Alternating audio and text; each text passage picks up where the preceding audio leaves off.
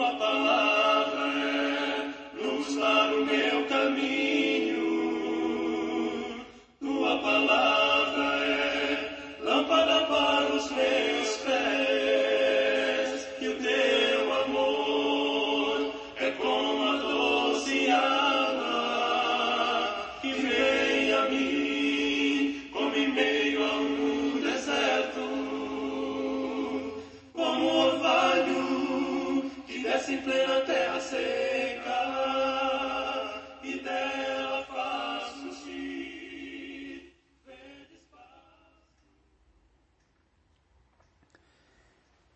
Olá, irmãos e amigos. Estamos juntos mais uma vez para o nosso café com Deus. Meu nome é Edivaldo José e hoje gostaria de compartilhar mais uma meditação baseada no livro de Provérbios, capítulo 18, verso 1.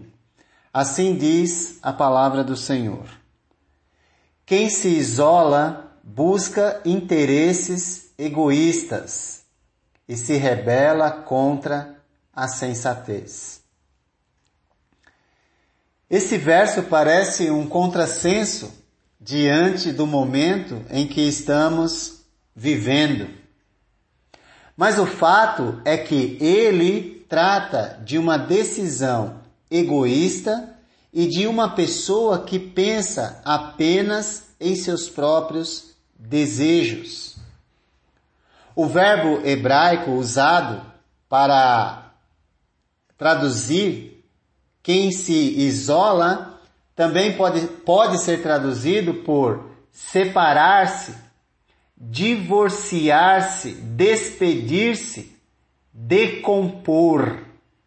Ou seja, não é apenas um isolamento para reflexão ou por necessidade, que é algo bom, mas um isolamento egoísta, ao invés de um isolamento pensando no bem do outro, mas sim um rompimento a fim de que sua vontade seja feita e nada mais. É sobre isso que o provérbio está tratando. Assim, isso lhe traz para quem toma esse tipo de decisão egoísta, traz perdas das verdadeiras companhias e por isso é considerado uma rebelião contra a sensatez ou a sabedoria. Quem se isola com esse propósito maléfico está revelando sua loucura, sua insensatez, sua falta de bom senso. Nunca devemos nos isolar com interesses egoístas, pensando em nós mesmos. Pois imagina se no momento atual em que vivemos, os médicos pensassem desse modo. Pensassem apenas em si. Certamente muitas pessoas seriam prejudicadas. O isolamento que estamos vivendo é adequado para a proteção mas a decisão de se isolar egoisticamente, pensando só em si, revela apenas insensatez. Ou, como diz o provérbio, é uma rebelião contra o bom senso. Pois o isolamento ele traz consigo vulnerabilidade para as nossas vidas. Quem vive isolado perde a comunhão com Deus e com os irmãos. Pois não existe a comunhão vertical com Deus sem a comunhão horizontal com os irmãos.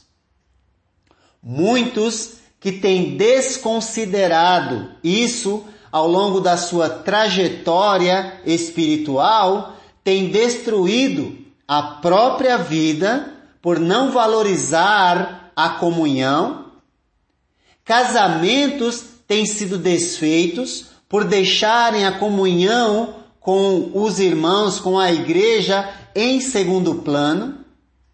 porque desconsideram a importância de que a comunhão com Deus só existe de fato se nós cultivarmos a comunhão com os irmãos. Quem vive isolado se torna egoísta, separatista, que essa é a ideia desse isolamento que o provérbio está tratando, pensando só em si, o que na verdade é uma tolice. Pois a frase, a frase, não preciso de ninguém, que é resultado desse tipo de isolamento egoísta, revela apenas insensatez e falta de uso da inteligência, pois não existe ninguém no mundo que seja independente. Nós precisamos uns dos outros e todos nós precisamos de Deus. Quem se isola se torna briguento, crítico, e cheio de ira contra tudo e contra todos, pois quer que sua vontade seja feita a qualquer custo, se tornando assim inimigo da sabedoria e da sua própria inteligência. Pois o isolamento egoísta que busca seus próprios interesses leva a pessoa a um estado de decomposição de suas emoções e, mesmo estando viva, está morta, sendo incapaz, incapaz de se condoer das necessidades do outro. O remédio contra o isolamento é a comunhão onde experimentamos o amor e cuidado de Deus através dos irmãos e aprendemos o bom uso das palavras para orientar os irmãos no momento em que estamos vivendo, ao isolamento como manifestação de amor, mas não um isolamento egoísta.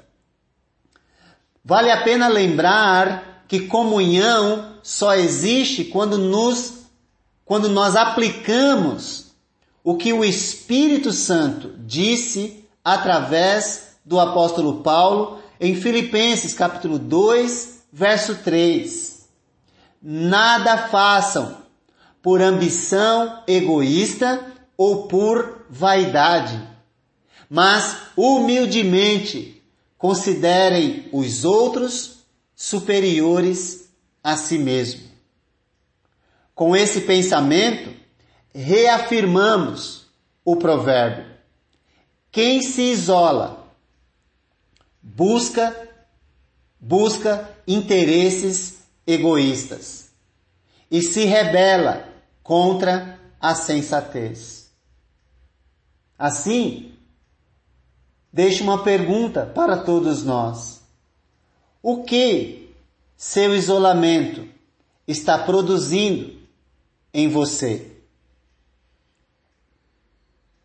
Que Deus abençoe e que nós possamos refletir sobre a capacidade que temos de usar todos os momentos da nossa vida para o bem, para o nosso bem e para o bem do próximo.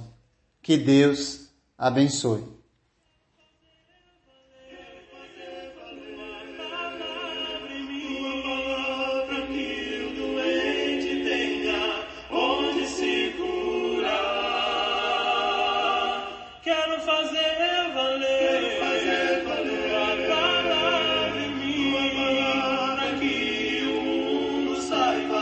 e tu és Senhor,